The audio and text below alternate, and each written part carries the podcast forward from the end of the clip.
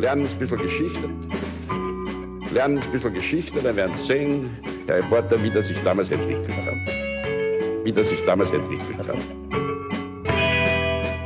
Hallo und herzlich willkommen bei Geschichten aus der Geschichte. Mein Name ist Richard. Und mein Name ist Daniel. Ja, und wir erzählen uns normalerweise Woche für Woche eine Geschichte aus der Geschichte. Allerdings heute ist es ein bisschen anders, weil das ist eine Spezialfolge. Die erste unserer neuen Spezialfolgen. Genau. Also wir haben uns gedacht, wir kriegen mittlerweile so viel Feedback zu aktuellen Folgen, aber auch zu, zu Folgen, die schon einige Zeit her sind. Und wir können die nie wirklich so ähm, verwerten. Also natürlich, sie stehen dann zum Beispiel auf unserer Website, wenn es als Website-Kommentar dort landet. Wir haben sie in, unseren, äh, in unserer Inbox und so weiter, aber ähm, es wird nicht richtig verarbeitet, so wie es verarbeitet werden kann. Und äh, deswegen haben wir uns gedacht, sorgen wir dafür, dass wir zeitlich nicht mehr so beschränkt sind und machen einfach eigene Folgen einmal im Monat mit äh, mehr Feedback als nur diesen paar Minuten am Anfang einer aktuellen Folge. Genau. Und äh, da sind wir jetzt. Eignet sich dann auch ganz gut für so Dinge, die, also wenn Feedback reinkommt zu Folgen, die viel älter sind zum Beispiel, weil da gibt es nicht viel Sinn, wenn wir am Anfang einer aktuellen Folge sagen, so ja, äh, jetzt übrigens doch Feedback reingekommen zu ähm, der General Slocum und äh, Little Germany oder so. Ja, stimmt. Das so ja. vor, vor hunderten von Folgen war. Und ähm, so können wir das aber auch noch einfließen lassen und ähm, dann äh, gibt es einen Sinn, dass die auch noch heutzutage von Leuten äh, entsprechend kommentiert werden. Und so. Ja, guter Punkt. Feedback kriegen. Guter Punkt. Also einfach mehr, äh, einfach die, die Dinge aufgreifen, die auch jetzt noch bei uns landen, auch wenn es keine aktuelle Folgen sind. Genau. Also auf der einen Seite ein bisschen mehr mit euch ins Gespräch kommen. Du, du nennst es ins Gespräch kommen. Ich meine, schlussendlich sind es wir beide, die hier reden, ja. Weiterhin. Ja. Aber zumindest der Input, der kommt, äh, wird von uns auch äh, mehr aufgegriffen, weil wir einfach mehr Zeit haben dafür. Ganz genau. Naja, ich finde schon, dass das auch ins Gespräch kommen ist, weil man ja dadurch auch, wenn man Feedback aufgreift und darauf antwortet, ja auch einfach im Gespräch ist. Und man muss ja, Ja. auch sagen, dieses Format hier ist ja noch nicht ausgereift. Wir machen das ja wie alles, was wir hier äh, in diesem Podcast so machen, einfach mal, wir fangen einfach mal an und gucken, was draus wird. Und wer weiß, ob nicht vielleicht auch mal, keine Ahnung, WhatsApp-Kommentare mit, ein, mit reinkommen oder irgendwelche anderen Sachen. Mhm. Ich will aber nichts versprechen. Ja. Wir Übertreiben müssen wir es jetzt nicht. Ja. Also es tut sich ja wahnsinnig viel. Dann können wir eigentlich gleich so in Medias Res springen hier. Äh, warte mal, eine Sache noch. Ähm, ein, Ja. Es gibt noch einen zweiten Block ähm, so, dieser Feedback-Folge. Und zwar, ähm, du, du hast ja diese Idee gehabt mit, dem, mit dieser Feedback-Folge. Hm. Und äh, ich hatte so ein bisschen Schiss, dass wir zu sehr, ähm, dass wir dann zu sehr eine Laberfolge machen und Mhm. habe angeregt, dass wir auch inhaltlich noch ein bisschen was machen, also inhaltlichen Mehrwert bieten, den es so vorher noch nicht gab. Ja. Und deshalb ich meine, wobei ich schon sagen muss, dass äh, diese Feedback-Geschichten, das ist ja auch inhaltlicher Mehrwert. ja, das stimmt. Aber, aber einfach damit es nicht einfach nur wir beide sind, die labern, sondern dass wieder irgendwie Input von außen kommt.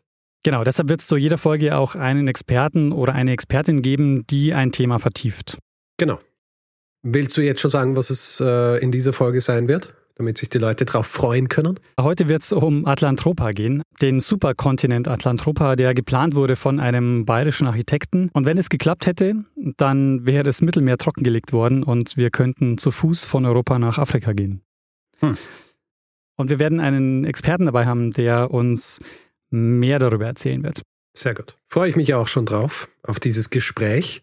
Äh, davor allerdings haben wir einige Dinge abzuarbeiten, Oh ja, die wir, auf die wir auch angesprochen wurden. heute können wir endlich mal Ähm. so einen längeren Hausmeisterblock machen, ohne dass wir die ganze Zeit die Uhr im, im Kopf haben, so, oh, die darf, das darf nicht zu lang werden. Ja, ja, ein bisschen schon. Zu lang darf es auch nicht, Na gut. weil sonst hört es niemand. Länger als der normale Feedback-Block am Anfang. Das auf jeden Fall. Gut, dann äh, springen wir gleich in Medias Res hier und sprechen über die erste Sache, die angesprochen wurde in einem Kommentar, ich glaube äh, auf Twitter, und zwar unsere erste Live-Show. Oh ja, Ein äh, bisschen Feedback zu unserer ersten Live-Show. Die fand ja am, äh, was war das, 13. April in, in Hamburg statt. im Kent Club. 2022. Ja, also vor kurzem. Und äh, ein bisschen Feedback hier dazu. Ähm, was mich wundert, ja, Ja. ist, dass es wahnsinnig gut geklappt hat. Also äh, äh, keine, auch keine faulen Eier, keine Tomaten, Nee. die auf uns geworfen wurden Keine auf der Buhrufe. Bühne. keine, keine Buhrufe.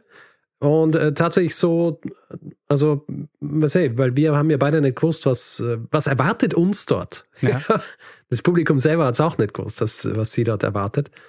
Und ähm, es waren aber alle zufrieden. Wir können jetzt natürlich nicht, noch nicht zu viel verraten, was wir tatsächlich dort gemacht haben, weil es kommt dann noch eine zweite Live-Show, dann am 24. Mai in Wien und diese Leute sollen ja auch entsprechend, äh, wie soll ich sagen, jungfräulich dort reingehen. Ja? Sag mal Also das jungfräulich. wissen. Jungfräulich, ja, halt im Sinn von äh, unbefleckt. Es wird nicht besser, oder? Ja, das ist, das ist, das ist halt eine Phrase, das sagt Ja. man so. Sagt man das so. Na gut. Ja. Also ja, genau. Ich, ich, wir wollen, dass die Überraschungen, die wir dort präsentieren, auch Überraschungen bleiben. Genau. Also ich meine, es ist jetzt auch nicht so, dass äh, das. Na, okay. Es, äh, ich meine, es sind schon Überraschungen, aber es ist jetzt auch nicht so die, es sind nicht die Riesen. Es geht einfach darum, dass es äh, noch so viel Überraschungsmoment gibt wie möglich und äh, den Leuten nicht fad wird. Weil das ist, glaube ich, unser Haupt, äh, unsere Hauptangst, oder? Ja. Dass den Leuten fad wird. Ja. Na, obwohl deine größte Angst war ja nicht einmal, dass den Leuten fad wird, sondern dass sie uns für, ähm, wie soll ich sagen, einfach so ein bisschen ähm, albern halten. Ja, und dass sie, also ich hatte wirklich so ein bisschen die Sorge, weil ähm, ich weiß nicht, wie es dir geht, Richard, aber ich selber halte mich jetzt nicht für besonders interessant. Also ich halte dich schon für interessant. Das ist sehr, sehr nett, Richard. Aber äh, ich bin jetzt keine Person, die so outgoing gerne auf der Bühne stehen will und so diese direkte Dafür- Aufmerksamkeit braucht. mm, Dafür, dafür hast du es aber sehr gut gemacht, Daniel. Also ist wohl auch. Äh, äh, du stellst dein Licht gern unter den Scheffel, würde ich sagen. Das ist sehr, sehr nett, Richard, dass du das sagst. Aber ich, äh, bislang hatte ich halt ähm, einige Vorträge gehalten an der Uni. Und da war es so, da sitzt du halt vor 20 Leuten, die sich langweilen. Und die dir das auch zeigen, dass sie sich langweilen. Ja, ja. Und da liest man halt so irgendwie so seinen Vortrag ab oder das, was man halt sich so äh, ausgedacht hat und zeigt nur ein paar PowerPoint-Folien. Aber im Grunde genommen ähm, ist es mehr so, man hat jetzt nicht das Gefühl, dass man da tatsächlich Leute unterhält. Na, natürlich nicht. Aber ähm, ja, also ich muss sagen, äh, unsere erste Live-Show, so, so ähm, aufgeregt ich auch vorher war, also ich meine, so aufgeregt war eh nicht, aber schon so, dass ich mir vorher gedacht habe, kurz bevor wir auf die Bühne gegangen sind, warum tun wir uns das überhaupt an? Ja? Warum? Wir, wir könnten einfach nur weiterhin äh, unseren Podcast aufzeichnen. Ja. Und stattdessen müssen wir hier jetzt auf die Bühne gehen, das Ganze live machen. Ähm, aber äh, tatsächlich, als es dann vorbei war, haben wir gedacht, das war gar nicht so schlimm. Die Leute waren auch unterhalten. Sie haben über, über Scherze gelacht. Und äh, ja, was, was will man mehr? Ja, das aber muss ich sagen, war ja überhaupt das Beste. Also daher auch vielen, vielen Dank an alle, die da waren und die uns äh, unterstützt haben, weil die haben uns, also mir auf jeden Fall das, das Gefühl gegeben, dass sie uns eben auch unterstützt haben. Also dass sie eben auch gelacht haben und dass sie auch dabei waren. Und das hat einfach wahnsinnig viel Spaß gemacht und dadurch uns auch so ein bisschen, glaube ich, die Nervosität genommen. Weil, Ja, ja. Was man vielleicht schon auch verraten kann über den Auftritt, es sind am Anfang so ein paar Sachen schiefgegangen. Also zum Beispiel äh, sind die Mikrofone ausgefallen. Ja. Und nicht nur eines, sondern es sind drei Mikrofone ausgefallen. ja. So dass am Schluss noch ein Mikrofon auf der Bühne war, das wir uns teilen haben müssen.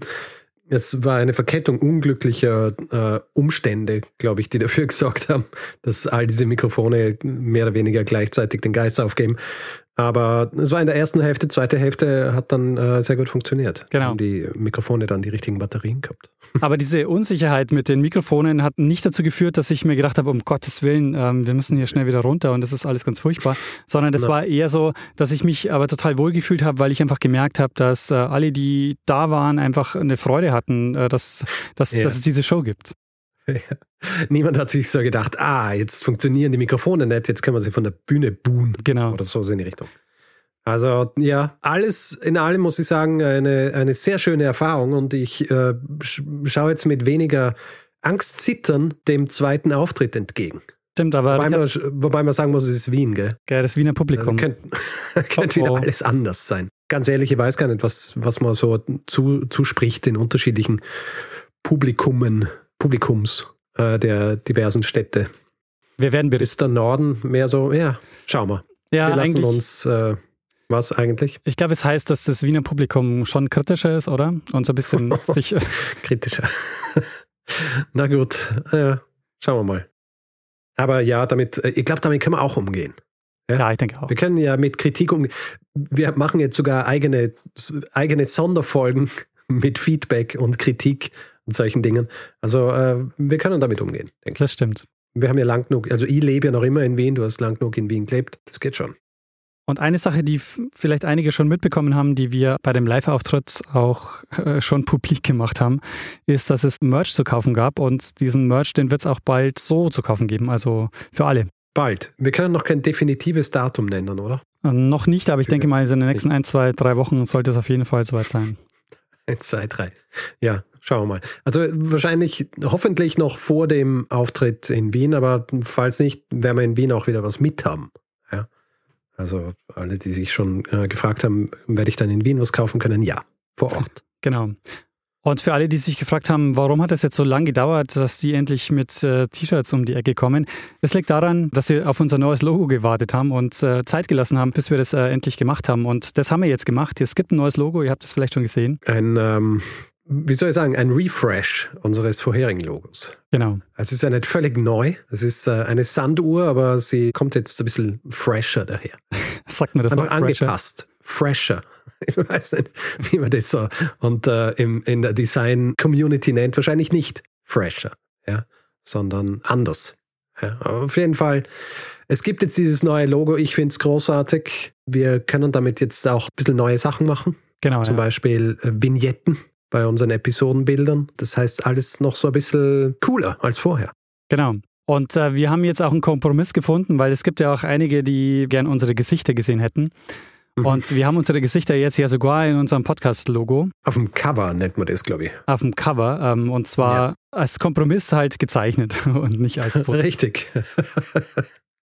ja, ist ja nicht nötig, dass wir ähm, dass überall unser, unsere Fotos hängen, wie man so schön sagt. Das Logo übrigens gemacht worden von Lene Kiebel. Wer äh, mehr von ihr sehen will, auf Instagram ist sie auch. Und äh, Lenes Linien, so wie Lebenslinien, nur Lenes Linien. Genau, werden wir dann auch verlinken in den Show Notes. Genau. Gut, äh, Daniel, dann würde ich sagen, dann gehen wir jetzt gleich einmal über zu einem äh, richtigen Feedback. Ja, also äh, Feedback zu einer spezifischen Folge. Mhm. Und zwar zur Phoebus-Folge. Also die Folge über das, die Vereinigung der Glühbirnenhersteller aller Länder Anfang des 20. Jahrhunderts. Ja. Und da haben wir schönes Feedback bekommen von vor allem jenen, die uns gesagt haben, wie das tatsächlich funktioniert, dass man messen kann, wie lange so eine Birne funktioniert. Äh, in der Zwischenzeit auch Feedback bekommen, zum Beispiel von Tamina. Und Tamina äh, ist Teil eines Forschungsprojektes dieses Forschungsprojekt heißt äh, Obsoleszenz als Herausforderung für Nachhaltigkeit von der TU Berlin und hat mich auch hingewiesen auf äh, einige Publikationen, die sie gemacht haben. Und äh, was sie schreibt, ist, dass es zum Beispiel eine Studie des Umweltbundesamtes gibt. Mhm. Basierend auf dieser Studie gibt es keine Anzeichen dafür, dass es aktuell systemisch beziehungsweise systematische äh, geplante Obsoleszenz gäbe. Also auch keine Whistleblower von Gerätedesigner innen. Und es ist so, ja. Also sie verweist dann auch auf einen Artikel, wo sie anspricht die Tatsache, dass eben Phoebus gern ins Rennen geführt wird und eben auch die äh, amerikanische Autoindustrie um, Henry Ford und DuPont mit Nylon etc. Dass es abgesehen davon aber wenig ähm, gibt es übers Anekdotische rausgeht. Ja. Da ist natürlich auch so, natürlich äh, noch nicht. Ja. ja. Ich glaube, ihr erwähnt es nämlich auch in, dieser, in der Folge, dass es natürlich schwierig ist, das historisch aufzuarbeiten, weil es ja wenig Transparenz gibt in, in diesem Zusammenhang. Ja. Was natürlich schon auch dazu gesagt werden muss, ist, dass heutzutage die Bewertung von äh, Obsoleszenz beziehungsweise und Obsoleszenz kommen wir nachher noch kurz darauf zu sprechen, weil da habe ich auch ein Mail gekriegt von jemandem, der Obsoleszenzmanager ist. Das ist auch sehr spannend. Obsoleszenz an sich ist ja heutzutage schwer wirklich so einzuteilen in, ist es jetzt eine geplante Obsoleszenz oder ist es eine Obsoleszenz, die einhergeht mit ähm, so ein bisschen dieser modischen Obsoleszenz oder psychologischen Obsoleszenz oder einfach Schwierigkeiten, die sich ergeben, aus der Komplexität von Geräten heutzutage. Ja. Ja. Also wenn ich zum Beispiel mir ein ähm, Smart TV kaufe, ja, also einen smarten Fernseher, der äh, bestimmte Software hat und so weiter. Und diese Software ist aber nicht speziell nur für diesen Fernseher gemacht, sondern es ist äh, dann zum Beispiel eine Software, die auf tausend anderen Modellen läuft. Und irgendwann ist diese Software äh, dann so weiterentwickelt, dass sie einfach nicht mehr wahnsinnig gut auf meinem Fernseher läuft. ja, ja. Äh, dann ist es keine geplante Obsoleszenz, aber es ist eine Art der Obsoleszenz, die einfach einhergeht mit der Art und Weise, wie heutzutage solche Geräte produziert werden. Ja, und dann habe ich natürlich die Möglichkeit, weiterhin äh, die alte Version dieser Software zu verwenden oder ich kann sagen, gut, äh, mir ist es wichtig, dass mein Fernseher mit der neuesten Software läuft und dass er wahnsinnig schnell läuft oder so schnell wie er kann. Und deswegen kaufe ich mir jetzt einen neuen Fernseher. Eventuell könnte es natürlich auch ein Sicherheitsrisiko sein, die alte Software zu benutzen. Eh, das ist ja grundsätzlich. Ähm, also deswegen sollten wir ja gewisse Geräte wie zum Beispiel Handys nicht mehr verwenden, wenn sie nicht mehr unterstützt werden, dass zumindest die Sicherheitsupdates, die äh, ja regelmäßig kommen, draufgespielt werden können. Mhm. Also beim Fernseher ist jetzt natürlich ein bisschen einfacher, auch ähm, beim Auto zum Beispiel. Äh, das wird ja dann alles noch komplexer. ja. Also beim Auto hast du ja dann nicht nur die werkstofflichen Geschichten, die äh, zu einer Obsoleszenz führen, äh, die auch nicht einmal geplant sein muss, sondern natürlich auch dann diese Softwaregeschichten und je komplexer diese Autos werden heutzutage, desto schwieriger wird es. Wo dann auch wieder ein, ein weiterer Punkt dazu kommt, den ich in der Folge so nicht angesprochen habe, und zwar das Reparieren solcher Dinge. Ja, also äh, es gibt ja jetzt wieder so Anstrengungen mehr und mehr, dass Leute versuchen, ihre Geräte reparieren zu lassen. Allerdings steht es dann halt oft im direkten Gegensatz zu Unternehmern äh, oder Herstellern, die versuchen, Geräte so zu produzieren, dass man sie eigentlich gar nicht mehr reparieren kann, weil du nicht das entsprechende Gerät dafür hast oder weil du nicht die entsprechende Software dafür hast. Und da quasi die Leute dazu zu zwingen, sich die neuen Versionen zu kaufen. Also das heißt, es ist schwierig, weil so einen eindeutigen Fall wie beim Phobos-Kartell wird man wahrscheinlich selten wiederfinden. Ja, vor allem einen, der so dokumentiert ist. Naja.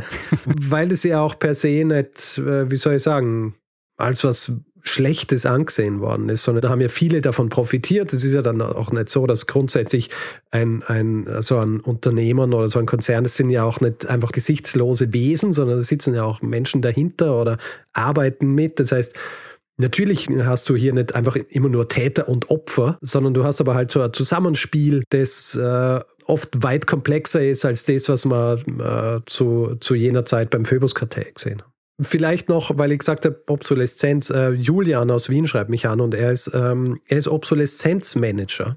Und er schreibt eine sehr interessante Definition der Obsoleszenz und zwar als der Übergang eines Produktes mit seinen originalen Spezifikationen beim originalen Hersteller von verfügbar zu nicht mehr verfügbar. Ja? Und ein Produkt ist im Wesentlichen dann nicht mehr verfügbar, wenn der Hersteller keinen ausreichend hohen äh, Gewinn erwirtschaftet, Verlust erwirtschaftet oder gar insolvent geht und die Produktion eingestellt wird. Das sind die ökonomischen Gründe neue technologische Entwicklungen alte Technik ablösen, das sind die technologischen Gründe, durch Richtlinien und Gesetze, also Umweltschutz, Konsumentenschutz, Arbeitnehmerinnenschutz, äh, Rohstoffe oder Produkte verboten werden, also regulatorische Gründe und schließlich Wissen und oder Werkzeuge zur Herstellung, Wartung, Reparatur verloren gehen. Das heißt, äh, abgesehen von dieser geplanten Obsoleszenz und von der modischen Obsoleszenz ist hier die Obsoleszenz ähm, ähnlich wie das, was ich auch angesprochen habe, glaube ich, in der Folge mit der Abwrackprämie und solchen Dingen. Ja, also dass gewisse äh, Autos zum Beispiel, weil es neue Richtlinien gibt, was den Umweltschutz und solche Dinge angeht. Ja. Und zum Beispiel Autos ohne Katalysator, gibt es sowas überhaupt noch? heutzutage? Also außer Oldies, die wahrscheinlich eine eigene äh, Zulassung brauchen dafür, oder? Ich gehe mal davon aus, ja. Und äh, dort ist es dann auch so, dass dann halt die regulatorischen Gründe gibt. Auf jeden Fall, äh, das Gebiet der Obsoleszenz und der Obsoleszenzforschung ist an sich ein sehr spannendes und äh, er schreibt auch, Julian, dass die Jobaussichten im Umfeld des Obsoleszenzwesens äh, gerade ziemlich gut seien. Ja? Sehr gut. Vor allem äh, aufgrund des technologischen Fortschritts im Bereich der Elektrotechnik. Ja. ja. Weil natürlich die Häufigkeit von Obsoleszenzen stetig ansteigt dadurch. Also, ja, wer sich überlegt, was soll ich studieren? Obsoleszenzwesen. Genau, der ähm, Geschichten aus der Geschichte der Studienführer. so ist es. Für alle, die Gut. auch nicht Geschichte studieren wollen. Na, es gibt ja auch anderes außer Geschichte. Das stimmt allerdings. Also nicht viel, aber äh, jetzt wissen wir interessant auch Obsoleszenzwesen. Dann mache ich vielleicht weiter, Richard. Ja, was hast denn du für ein Feedback?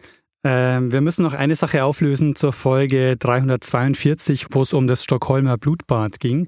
Und zwar oh, ähm, ja. hat es ja stattgefunden am Stortorget, einem Platz in der Altstadt ja. von Stockholm. Ja. Und äh, wir haben darüber gesprochen, dass es ein Haus dort gibt mit weißen Steinen und dass diese Steine an die Hingerichteten erinnern. Und du hast gesagt, ah, es könnte sein, dass du Verwandtschaft hast, äh, die in diesem Haus mal gelebt haben. Ja, ja, und das stimmt tatsächlich. Also, weil wir haben ja den Hinweis auf dieses Haus gekriegt von jemandem, der uns Feedback geschrieben hat dazu. Genau. Der Reiseführer ist dort. Und als du das eben erwähnt hast in der letzten Folge, ist mir eingefallen, dass meine Schwester, die ja in Stockholm äh, lebt und verheiratet ist mit einem Schweden, mir erzählt hat, dass ihr Mann in diesem Haus aufgewachsen ist. Oder in einem Haus aufgewachsen ist, wo diese Steine für die äh, Getöteten quasi stehen. Und dann haben wir uns gefragt, ist es dasselbe Haus? Und ich habe nachgefragt und es ist dasselbe Haus. Er ist tatsächlich in diesem Haus aufgewachsen. Das ist lustig, weil dann hast du diesen Hinweis zu der Folge schon vor Jahren bekommen, aber du hast es nie gemacht. Äh, ich habe es äh, so äh, wahrscheinlich beim einen Ohr rein, beim anderen raus, ja. weil wenn du, das, und ich glaube, das äh, letzte Mal, als ich auf diesem Platz war, da haben wir diesen Podcast noch nicht gemacht. Ah, okay. Da war mein, mein Geschichtenradar noch nicht so ausgeprägt, wie er jetzt ist. Wenn ich es damals gehört hätte, hätte ich es natürlich sofort aufgeschrieben und äh, wahrscheinlich schon lang gemacht. Sehr schön. Ja, gut, Daniel, was passiert denn jetzt als nächstes? Der zweite Teil. Ja, im zweiten Teil kommen wir jetzt zur inhaltlichen Vertiefung. beziehungsweise, Inhaltliche Vertiefung. ja. Mhm. Ähm, ja, beziehungsweise jetzt werden wir über ein historisches Thema sprechen. Und ich habe ja auch schon angedeutet, um was es gehen wird. Nämlich, wir sprechen heute über Atlantropa. Atlantropa. Über dieses Projekt, äh, Richard, wollte ich schon immer mal äh, eigentlich eine Folge machen, also habe ich schon lange am Zettel. Mhm. Hab dann aber dann irgendwann mir gedacht, ich mache jetzt mal unsere Spektrum-Kolumne. Also ich mache das mal zum Thema in unserer Spektrum-Kolumne. Für alle, die das nicht wissen, auf spektrum.de schreiben wir alle 14 Tage über ja, ein, ein geschichtliches Ereignis. Meistens greifen wir eine Folge auf, die wir äh, dort nochmal erzählen. Und in dem Fall habe ich dann ähm, von Atlantropa erzählt oder habe das zum Thema dieser Kolumne gemacht. Und äh, ich dachte mir, das ist jetzt vielleicht mal eine gute Gelegenheit, dieses Thema zu vertiefen oder jetzt auch im Podcast zu behandeln, weil es steckt viel, viel mehr drin als nur technischer Größenwahn, den man also dahinter vermuten mhm. kann. Mhm. Und wir haben heute jemanden zu Gast, der sich intensiv mit Atlantropa auseinandergesetzt hat und auch mit den Originalquellen äh, gearbeitet hat und auch ein Buch dazu gemacht hat. Und um nicht zu viel vorwegzunehmen, unser Gast ja, ist äh, auch ausgebildeter Historiker, hat aber kein Sachbuch dazu geschrieben, sondern einen Roman. Ah, sehr interessant. Da müssen wir auch noch rausfinden, warum. Ganz genau. Ja, ja und äh, zu Gast oder wir begrüßen äh, als Gast heute Matthias Lohre, ähm, der das Buch geschrieben hat, Der kühnste Plan seit Menschen gedenken. Und ja, also ich äh, freue mich sehr, dass du dir Zeit nimmst. Ja, ich freue mich auch sehr, hier zu sein. Ich rede immer gerne über Sachen, äh, wobei ich jahrelang dran gearbeitet habe. Und endlich kann ich mal erzählen, wie anstrengend das war.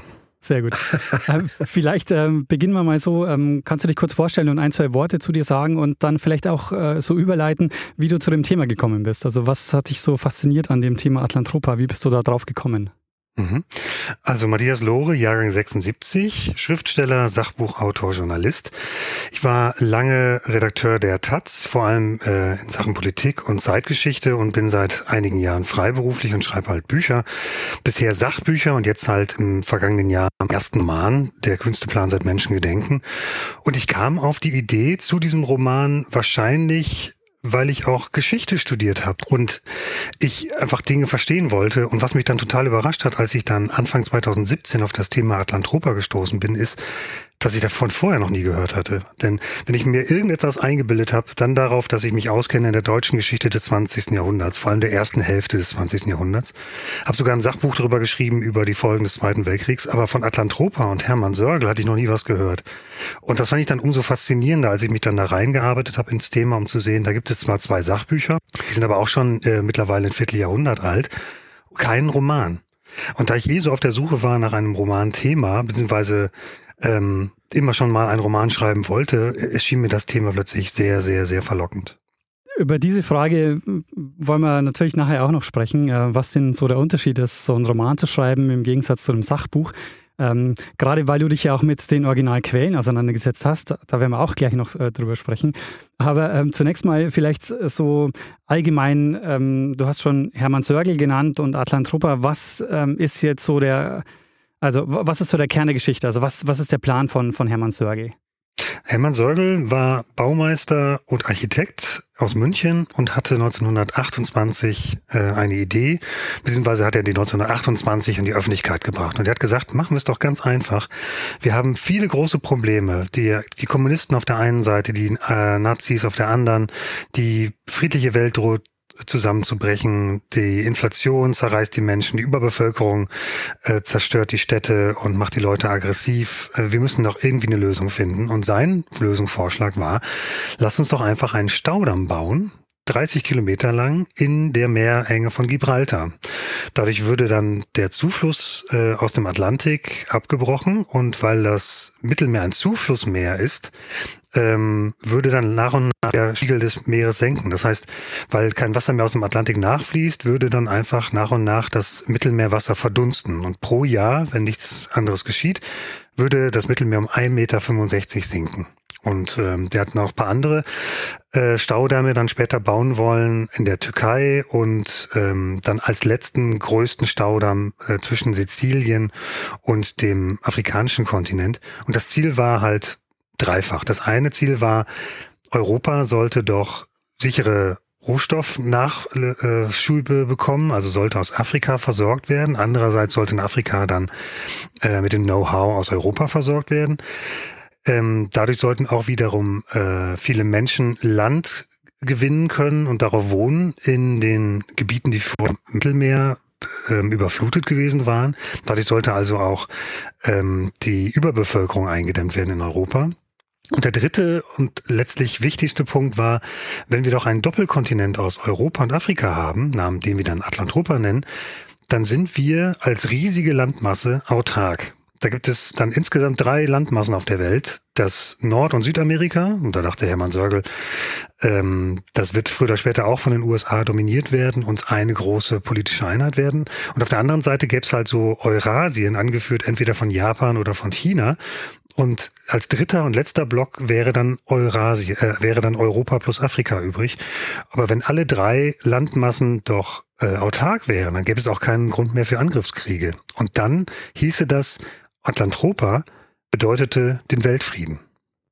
Und das, äh, diese, diese Idee oder diese, diese Sammlung von Ideen, diese Verbindung von Ideen, die fand ich halt wahnsinnig spannend. Die war, wie ich fand, typisch deutsch. Also ein, ein großartiger, ähm, vermeintlich rationaler Traum, der aber sehr romantisch wirkt. Nämlich, man will nicht einfach nur ein Problem lösen, man möchte die Welt erlösen.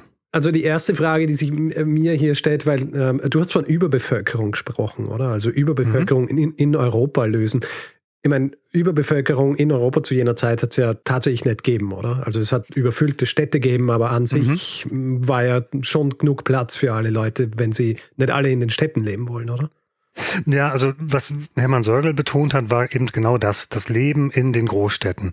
Und das war ja tatsächlich in den 20ern noch etwas anderes als heute. Also wenn wir heute dann zum Beispiel in Berlin am Hackischen Markt äh, durch die Gegend gehen, dann bewundern wir ja die schönen zweiten, dritten, vierten Hinterhöfe, die es da gibt.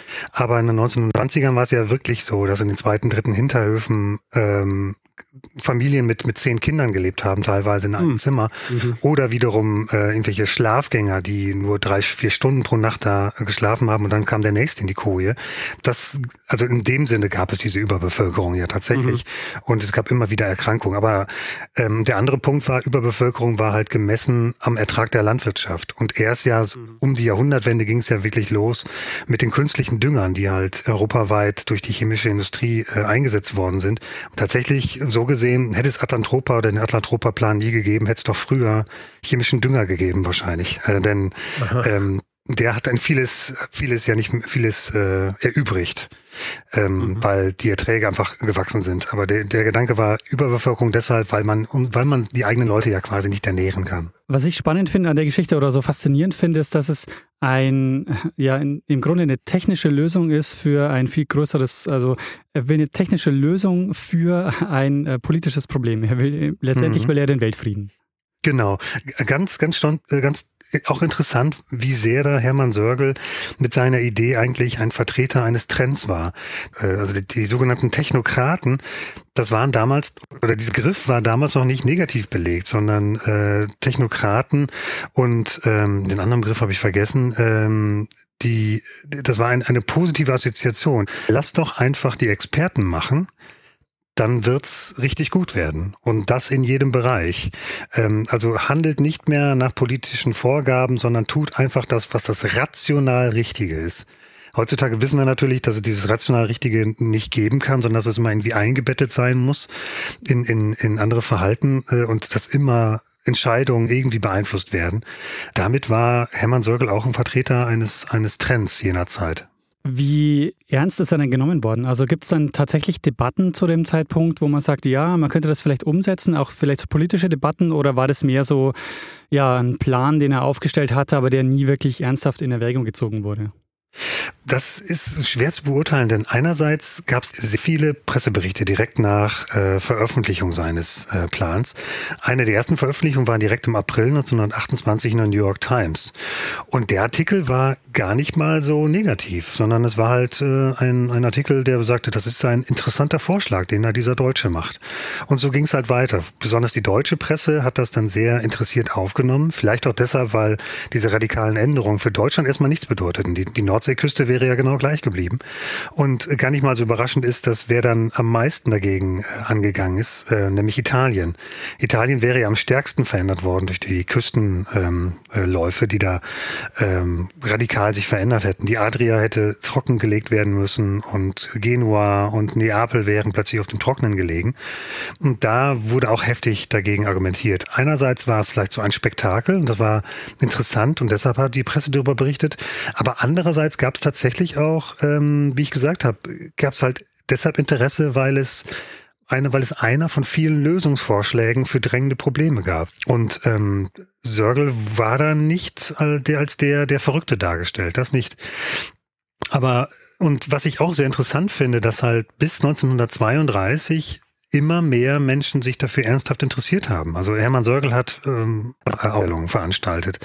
Ähm, ich glaube, in Basel war noch eine, in Berlin, in Essen ähm, und München, Hamburg und es kamen halt Tausende von Besuchern. Und er hat sogar einen Preis bekommen, den sogenannten Staatspreis der Reichsregierung auf der größten Bauausstellung Deutschlands äh, seit dem Ersten Weltkrieg. Das war 1932. Also die, die deutsche Reichsregierung hat quasi ihren Stempel draufgesetzt und hat gesagt, gute Idee. Das heißt, Hermann Säugel war nicht nur ein Spinner, sondern es gab immer wieder Interessenten, die gesagt haben, naja, man, man weiß es nicht, könnte er vielleicht funktionieren. Warum scheitert denn dann das Projekt?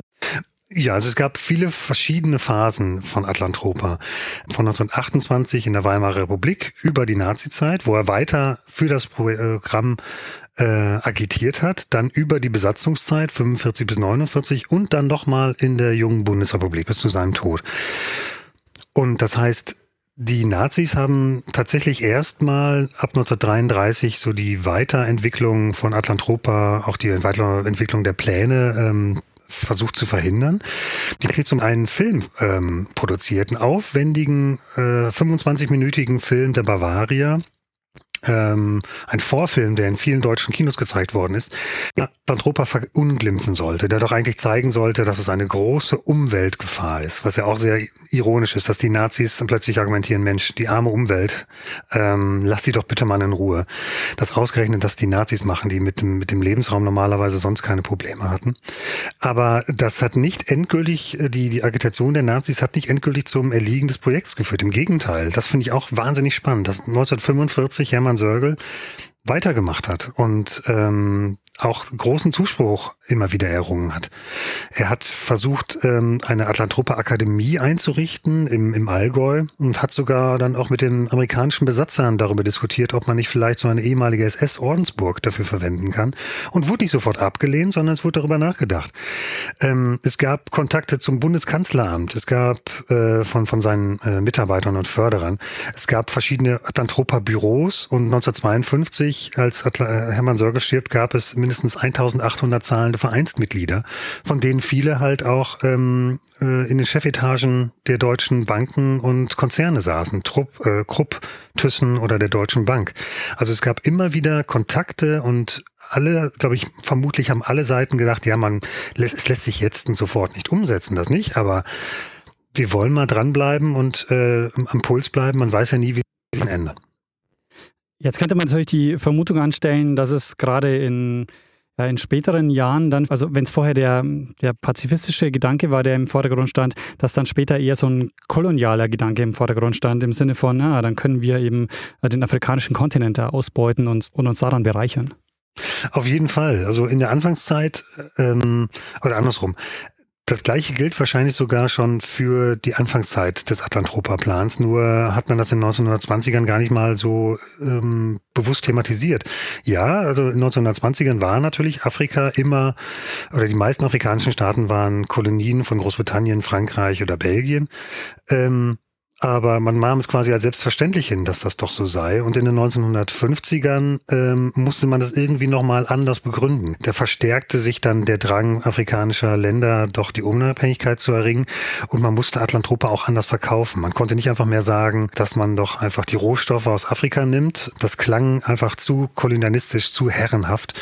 Und Anfang der 50er hat dann Hermann Sörgel darauf reagiert. Aber letztlich war es immer meiner Vermutung nach äh, natürlich ein kolonialistisches Projekt, weil sehr lange überhaupt nicht in Frage gestellt worden ist, wer denn da der Chef ist, nämlich die Europäer.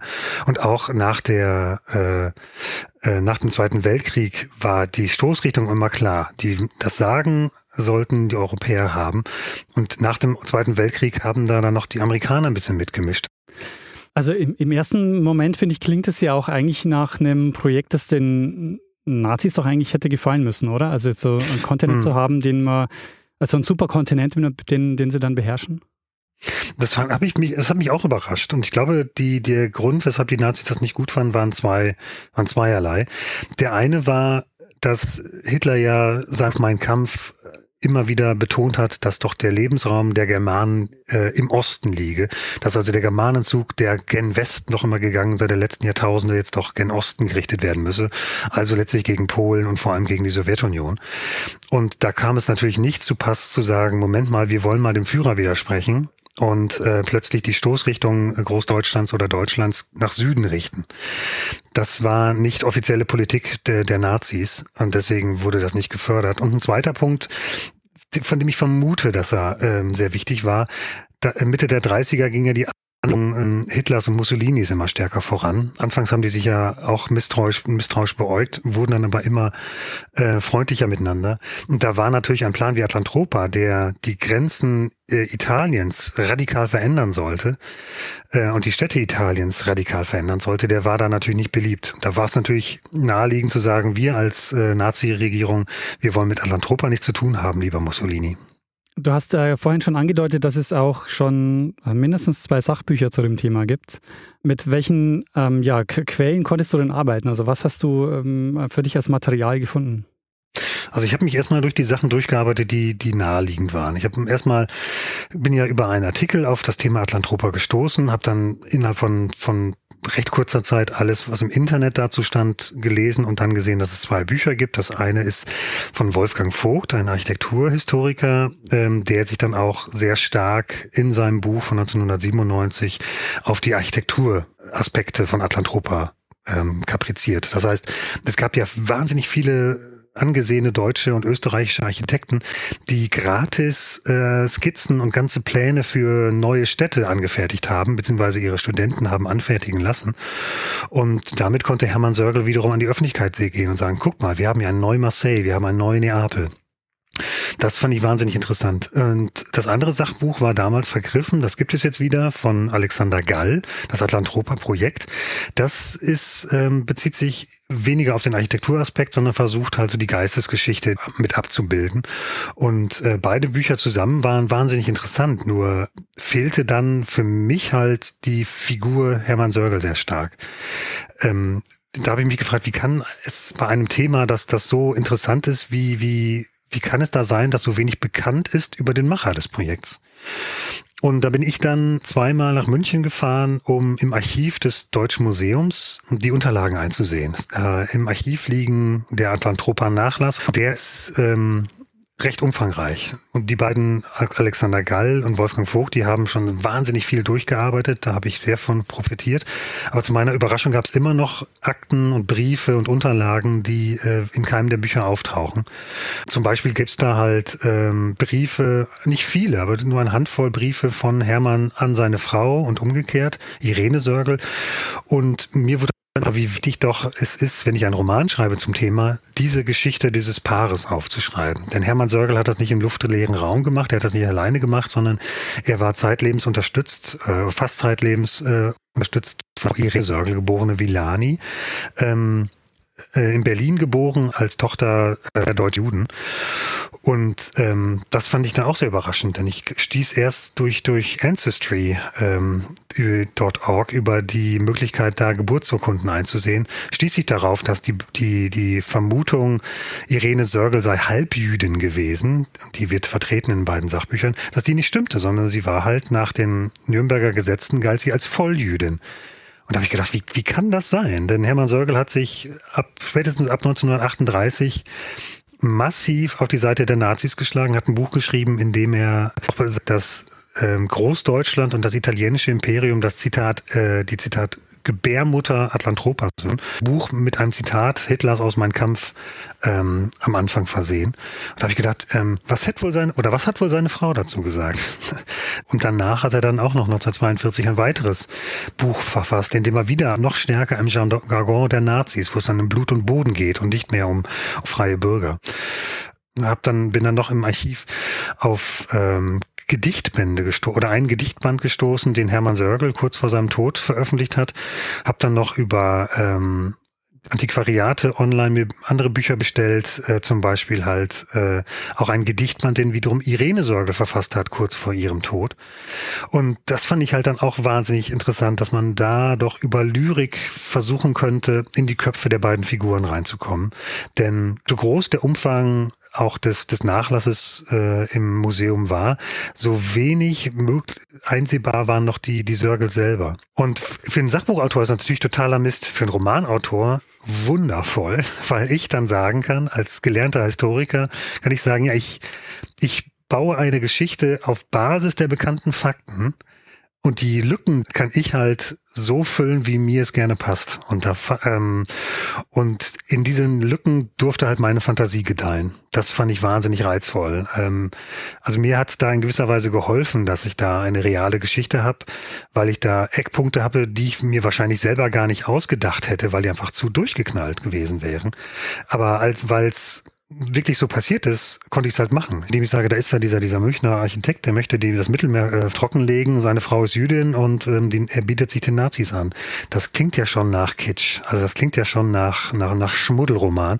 Aber mein Gott, es ist so passiert. Und ähm, ich habe halt versucht, da eine Geschichte zu schreiben, die Hermann und Irene Sörgel vor allem trotzdem gerecht wird. Also ich habe halt voraus, ich habe versucht herauszufinden, was mag damals passiert sein, dass die sich so entwickelt haben und so verändert haben. Und, äh, was hat das mit, mit diesem Ehepaar, diesem Liebespaar gemacht? Hm.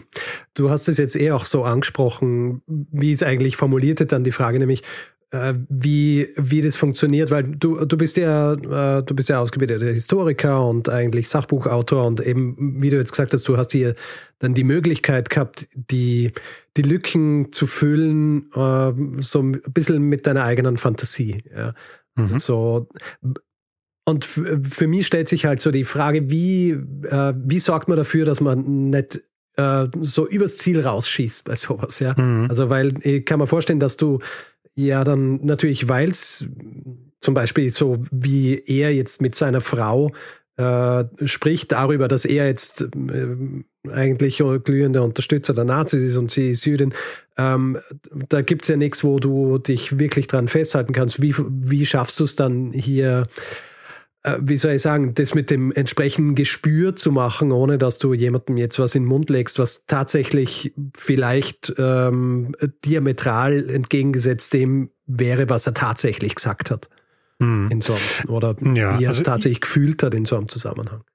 Ähm, also ich habe versucht von vornherein, bevor ich angefangen habe zu schreiben, mir ein Bild zu machen von den tiefsten Beweggründen der Hauptfiguren, von ihren größten Wünschen, von ihren bewusstesten Zielen ähm, und habe versucht, diese Figuren authentisch daran durch den Roman zu leiten. Das heißt, Hermann Sörgel ähm, habe ich versucht darzustellen in seiner Not. Ähm, und ich glaube, seine Not war, dass sein Vater eine übermächtige Figur gewesen sein muss. Sein Vater war nämlich auch schon ein sehr erfolgreicher Wasserbauingenieur, der in den persönlichen Adel gehoben worden ist in Bayern. Ähm, der war nämlich der äh, Konzept oder er hat das erste deutsche große äh, Wasserkraftwerk konzipiert, das Walchenseekraftwerk, das es immer noch gibt. Ähm, und wurde, wie gesagt, dafür in den Adelstand erhoben, wurde geehrt, äh, war ein großer Mann. Und ich glaube, dass es kein Zufall war, dass Hermann Sörgel dann selber einen, einen Plan gemacht hat, der auch mit, mit, mit Wasserkraft zu tun hat und auch wieder einen Staudamm vorsieht, aber halt nur ins Gigantische übersteigert. Ich glaube, dass da die Not des Sohnes war, doch diesem Übervater entweder gerecht zu werden oder ihn vielleicht sogar zu übertrumpfen. Mhm. Nur diese, diese persönliche Not und diesen persönlichen Antrieb, die braucht jede Romanfigur, um plausibel zu wirken.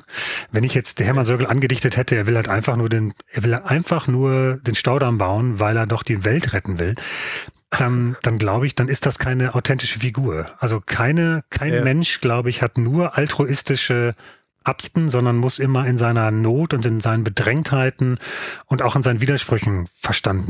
Ähm, da habe ich halt gedacht, dass das wird einer sein. Das ist so ein persönlicher Antrieb, Liebe des Vaters zu bekommen. Das ist so ein mhm. Antrieb, den versteht jeder. Und der zweite Antrieb, dann höre ich auch auf, jetzt das zweite Motiv für Hermann Sörgel, ähm, dass ich vermute, dass es das gab, war, ähm, Hermann Sörgel hatte anscheinend aus erster Ehe, also noch vor Irene Sörgel, hatte er eine Tochter, die 1915 geboren worden ist.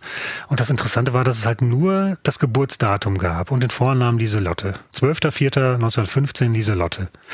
Die taucht nie wieder auf. Und ich ich habe daraus halt noch eine weitere Motivation gemacht, nämlich dass, dass äh, die, die doch wahrscheinlich äh, 1918 halt entweder an Unterernährung oder an der spanischen Grippe stirbt und ähm, mhm. dass Hermann Sörgel das nicht verwindet und versucht, den persönlichen Tod wieder gut zu machen durch Technik. Und das nur als zwei Beispiele dafür, wie ich versuche, nicht übers Ziel hinauszuschießen und Leuten etwas anzudichten. Ja. Ja, na, ich, ähm, finde es äh, spannend, weil es ist ja tatsächlich auch ähnlich wie das, was man als, als Historiker oder Historikerin macht. Ja. Dieses, diese Lücken zu füllen, wo es einfach nichts gibt, nur fühlt man sie dann eben nicht mit ähm, quasi mit dem, mit dem Innenleben, mit dem Geistigen einer Person ähm, und, und äh, Motivation und sonst wie, aber eben auch. Ja. Also wir sind ja oft auch angewiesen auf unsere eigenen Interpretationen bei, bei Dingen und dann arbeiten wir im Grunde auch nicht viel anders als jetzt ein Romanautor. Ja. Ähm, also mhm. hier jetzt nicht, weil ich jetzt nicht wissenschaftlich arbeite, aber grundsätzlich in der, in der, in der Geschichtswissenschaft natürlich.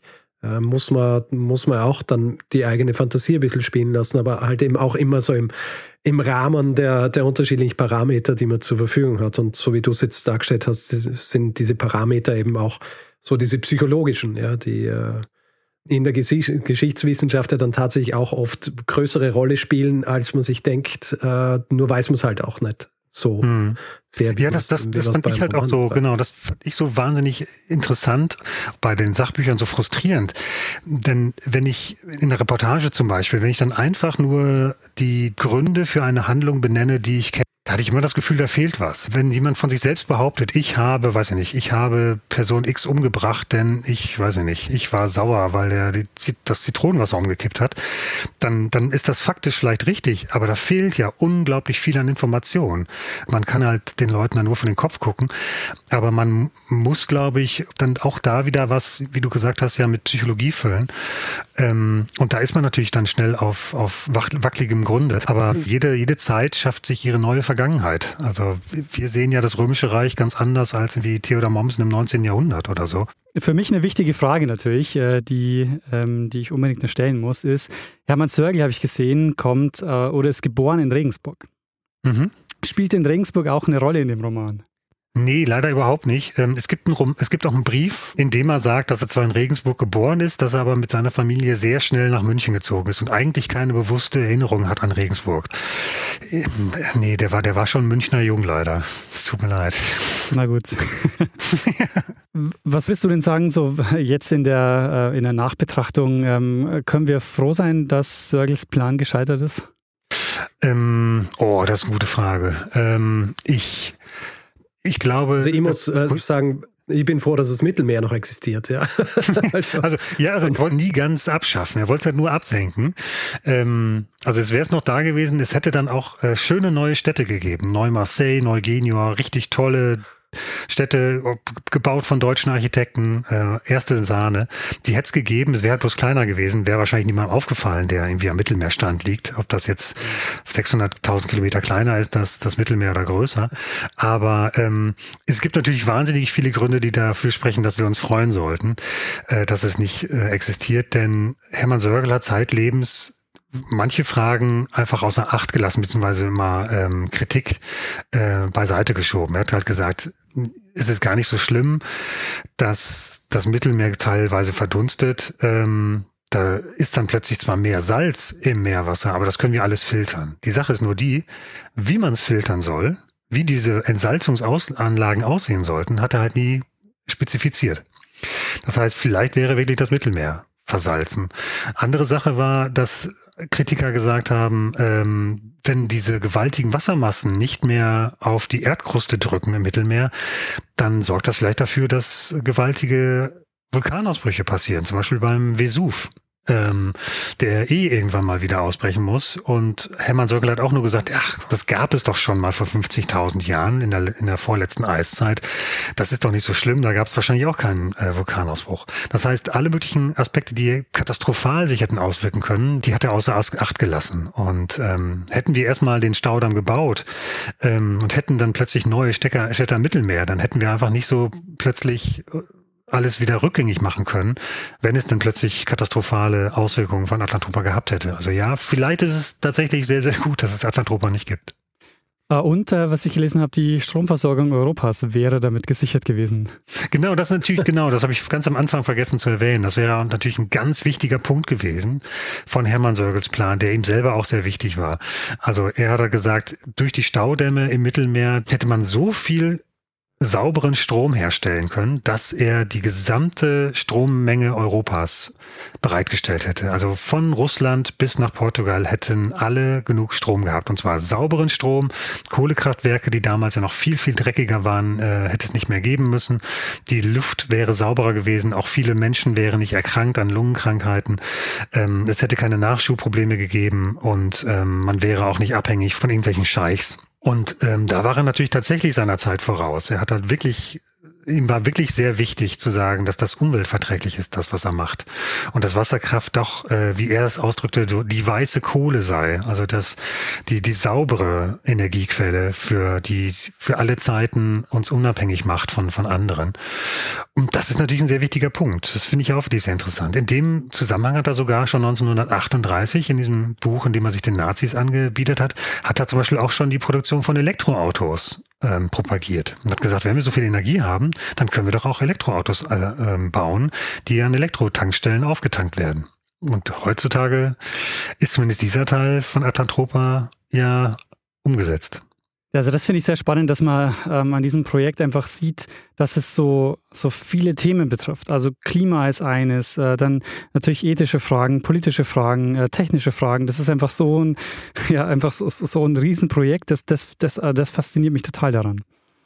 Ja, genau, das, das fand ich auch so faszinierend, dass es sich so verästelt in, in Bereiche, die man vorher vielleicht gar nicht auf dem Schirm hat. Also letztlich ist es ja auch unglaublich spannend zu sagen. Man macht, man äh, baut einen Staudamm und damit verändert sich die komplette Welt.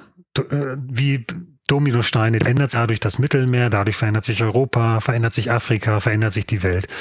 Das fand ich auch wahnsinnig spannend. Und Hermann Sörgel hat da sein, sein Leben lang dran gebastelt, all diese Verästelungen doch zu berücksichtigen und auszuarbeiten und sich neue Pläne auszudenken. Und ein wichtiger Plan, den ich vorhin nur angedeutet habe, war ja äh, etwas, was er sich 1935 äh, ausgedacht hat, nämlich drei riesige Binnenseen in Afrika. Also plötzlich war, ging es ihm nicht mehr nur darum, das Mittelmeer abzusenken und damit auch mit dem mit, mit überschüssigem Wasser dann die Sahara zu bewässern, also mit entsalztem Wasser. Ähm, das war ja schon eine große Sache, zu sagen, wir nehmen das Mittelmeerwasser, entsalzen es und ähm, begrünen die Sahara, wie sie vor zigtausenden Jahren schon einmal begrünt war. Das war schon groß. Aber 1935 kam dann die neue Idee dazu, drei Staudamme zu bauen und zwar diesmal Süßwasser aufzustauen, zum Beispiel des Kongos. Das wäre natürlich auch noch eine Wahnsinnsänderung gewesen des gesamten Klimas, ähm, dass man plötzlich sagte, es gibt quasi keine keine Malaria mehr, dass äh, das Wetter und das Klima so kühl ist, dass, dass da Malaria und CC-Fliegen gar nicht gedeihen können. Und stattdessen können halt schön europäische Siedler nach Afrika ziehen. Ähm, das klingt auch erstmal faszinierend, bis man darüber nachdenkt, was das denn für Folgen gehabt hätte. Zum Beispiel hat er gesagt, ja, einer der drei Seen hätte halt das Kongo-Becken geflutet. Das Kongo-Becken umfasst in der Plan, im Plan von, von, oder der Kongo-See umfasst im Plan von Hermann Sörgel immer 900.000 Quadratkilometer. Ähm, also zweimal Frankreich ungefähr. Und da in dieser, in diesem Gebiet, das er fluhen wollte, hat ungefähr zwei Millionen Menschen gewohnt hat ihn nicht so richtig geschert, was mit denen passiert und wie die denn woanders hinkommen, weil er in seiner Welt war er noch verhaftet in diesem Denken des, des späten 19. Jahrhunderts, das doch eigentlich davon ausgegangen ist, dass das Innere des, des afrikanischen Kontinents eigentlich ein Vakuum sei, das man doch als Europäer zu erobern habe. Und da merkt man halt so, jeder schöne technische Plan hat halt Konsequenzen, Auswirkungen, die man erst nach und nach begreift. War es denn der kühnste Plan seit Menschengedenken? Ich finde ja. Balthasar Benting ist, ist, eine Titelzeile des Bochumer Anzeigers und das ist eben auch der Titel meines Romans geworden. Und der kommt nicht von innen ungefähr. Der äh, Hermann Sörgel hat selber Veranstaltungen gemacht. Ich glaube, es waren Dia-Vorträge oder so, ein Vorläufer des Dias. Und wo er dann auch von dem kühnsten Plan doch gesprochen hat. Und das hat die Presse aufgegriffen. Und ich glaube, ja, das war letztlich der kühnste Plan. Es gab natürlich wahnsinnig kühne Pläne, die Welt zu verändern. Aber ein, ein Plan, der der in der Mischung aus aus Waghalsigkeit in der Idee und und Kühnheit in der in der in der planerischen Umsetzung, der so weit da gedient ist, das das gibt's nur selten. Aber klar, also ich meine, sagen wir es mal so, ähm, es gibt kühnere Pläne, wenn man heutzutage darüber nachdenkt. Sagen, denken wir mal die, die, die neue Seidenstraße, die China äh, einrichten will. Einfach zu sagen, wir China werden jetzt Verträge machen mit 140 Staaten, um alle Handelswege der Welt neu zu ordnen, damit wir, damit das plötzlich über den eurasischen Kontinent geht per Zug und nicht mehr per Schiff wie die letzten 500 Jahre, ist auch ein gewaltiger Plan und er ist noch rationaler, viel rationaler und kühler umgesetzt worden als Atlantropa, das zu irgendeinem Zeitpunkt äh, war. Und das ist dann vielleicht heutzutage der kühnste Plan, aber ein sehr kühner Plan, sagen wir mal, war Atlantropa auf jeden Fall. Also man könnte sich auch einen Fortsetzungsroman dann vorstellen, äh, in der, in der in, in, weiß nicht, in den 70er, 80er Jahren spielt, wo es dann tatsächlich umgesetzt wurde oder so. Hab ich ich habe da mal eine schwache Minute lang drüber nachgedacht, aber ähm, es gibt tatsächlich so ein paar Romane, die das tatsächlich schon machen. Und es, die, die ersten Romane, die sich überlegt haben, äh, wie denn Atlantropa aussehe, die gab es schon in den 30ern und die waren nicht sehr gut. Okay. Das waren, es waren dann auch Romane, wo dann der, der heldenhafte blonde deutsche Architekt äh, sich dann gegen die bösen, niederträchtigen Franzosen durchsetzen muss, um doch ähm, äh, das, das, das germanische Atlantropa durchzusetzen. Und das, diese Geschichte war dann immer in, in verschiedenen Romanen, sogar immer garniert mit einer Liebesgeschichte des tapferen, heldenhaften ähm, Architekten, der das Programm umsetzen will, mit einer aufopferungsvollen jungen Frau, die sich entscheiden kann zwischen ihm und einem anderen Mann. Und äh, sagen wir mal so, ähm, ich wollte nicht in Bedrängnis geraten, sowas ähnliches schreiben zu müssen, weil ähm, da, das wäre vielleicht nämlich da geendet. Ähm, das und da, da, und ich bin, glaube ich, kein guter Science-Fiction-Autor. Das, das wäre ich, glaube ich, nicht geworden. Ähm, aber ich, es, ich, ich will es aber nicht verdammen. Vielleicht komme ich ja mal auf eine Idee und ähm, würde es dann doch mal schreiben. Aber ich, es, es, es liegt nicht gerade bei mir direkt auf dem Tisch. Weil da hätte ich dann wirklich die Sorge, dass, dass, dass ich da ähm, ja, dass ich da nicht den richtigen Ton treffe. Äh, Richard, wie heißt diese Amazon Prime-Serie, wo ähm, Nazi-Deutschland den Krieg gewinnt? Man, äh, Man in the High Castle. Ah, ah genau, richtig. Genau, da kam es auch vor, ne? Eine Minute lang, ja. Ach so, genau. genau das, da kam es wirklich vor? Genau, das kam eine Minute lang vor, dass da der, ähm, ich weiß nicht, ich habe das mal vor ein paar Jahren gesehen, ein Reichsminister, vielleicht war es sogar der, der Vater der Hauptfigur, halt da mal äh, zeigt an einem Schaubild, dass doch das großdeutsche Imperium jetzt Atlantropa umsetzen wird. Und ähm, da habe ich auch, als ich das gelesen habe, habe ich auch gesorgt gehabt, oh Gott, oh Gott, wenn das jetzt ein Handlungsstrang wird in, in der ganzen Serie The Man in the High Castle, dann gute Nacht. Ähm, aber es ist tatsächlich nicht wieder aufgegriffen worden, erstaunlicherweise. Das äh, Ah. Ich meine, vielen Dank dafür, liebe Drehbuchautoren, aber warum, weiß ich nicht. Naja, das äh, Interessante an dem, äh, ich weiß nicht, ob du die Vorlage kennst dazu von, von Philip K. Dick. Das ist ja eigentlich ein relativ schmales Büchlein. Und mhm. ähm, also 90 Prozent dessen, was dann in den weiteren Staffeln äh, bei Man the High Castle passiert, steht so nicht im Buch. Also ich glaube, viel, viel ist wirklich einfach äh, was gewesen, was so ein bisschen aufgegriffen worden ist von den Drehbuchautoren äh, und Autorinnen, aber sie wollten wahrscheinlich alle diese Konstrukte, die so ein bisschen in diese Alternative Reality quasi, die, äh, quasi gehen, äh, mit reinnehmen. Hm. Ganzen noch so ein bisschen mehr Gewicht zu geben. Äh, Gibt es noch einen Aspekt ähm, des Buchs oder des Projektes, wo du sagst, ähm, das haben wir noch nicht besprochen, da würdest du gerne noch drüber reden? Hm. Also mir ist sehr wichtig, klar zu machen, dass ich ein, Buch geschrieben habe, äh, das sich zur Hälfte mit Atlantropa befasst und zur anderen Hälfte eine Liebesgeschichte ist und hat das hoffentlich im besten Sinne. Also ich, was ich ja vorhin schon erwähnt habe, wenn man nur einen Roman hat, der äußere Ziele verfolgt, äh, man will die Welt retten, dann äh, klingt der, glaube ich, ziemlich hohl. Und mir war es halt sehr wichtig, die Figuren, die es ja, die Personen, die es ja wirklich gegeben hat, wenn nicht authentisch, so doch zumindest glaubhaft und ähm, und liebevoll zu zeichnen. Und das war für mich ein ganz wichtiger Aspekt der Arbeit. Mein Gedanke war immer, so was, wenn aus irgendeinem Grunde doch Hermann und Irene Sörgel die beide schon sehr lange tot sind. Was, wenn die dann doch wieder mal zum Leben erwachen und meinen Roman lesen? so, ähm, würden die mir es dann um die Ohren hauen oder würden die sagen, ja, es war da und da zwar anders, aber ähm, wir können damit leben, wie, wie du uns dargestellt hast. Und das ist natürlich ein etwas seltsamer Gedanke, aber mir war sehr wichtig, da nicht komplette Fantasy Produktion herzustellen, sondern ähm, Figuren oder, oder Menschen, die wirklich gelebt haben und gelitten haben, äh, darzustellen, ohne sie entweder zu diffamieren oder in den Himmel zu heben. Wie bist du denn mit der Sache umgegangen, dass Sörgel sich ja jedem politischen System, mit dem er konfrontiert ist, sich so anbietet? Also, weil das ist das ja dann noch ein bisschen ambivalent. Ja, das fand ich äh, für mich einen der ersten Aspekte, die mich fasziniert haben. Ähm, er hat ja angefangen Ende der 20er mit der Begründung, äh, dass doch ja die die Arbeiterschaft doch endlich mal durchatmen könne. Eben, sie hätten nicht mehr die die hässlichen kleinen Wohnungen im Hinterhof, die dann doch von Kohlestaub und von von Kälte durchseucht sind.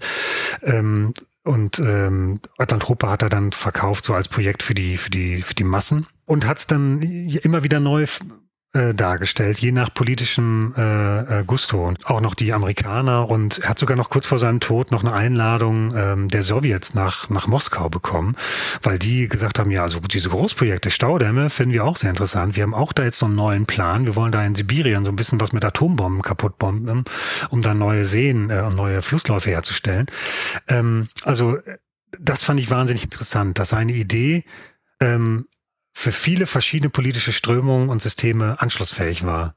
Und wie er dann darauf reagiert hat und sich das selber plausibel gemacht hat, das fand ich wahnsinnig reizvoll. Nämlich das hieß ja, Frage war ja an mich selbst dann gerichtet, wie schaffe ich es, den Wandel von Hermann Sörgel plausibel darzustellen. Dass der Leser sagt, im besten Fall, ja, das ist ganz schlimm, was er da macht. Es ist ganz, ganz schrecklich, aber ich verstehe, warum er es tut. Ja. Ähm, ja, sehr spannend. Richard, hast du noch ähm, eine Frage? Nein.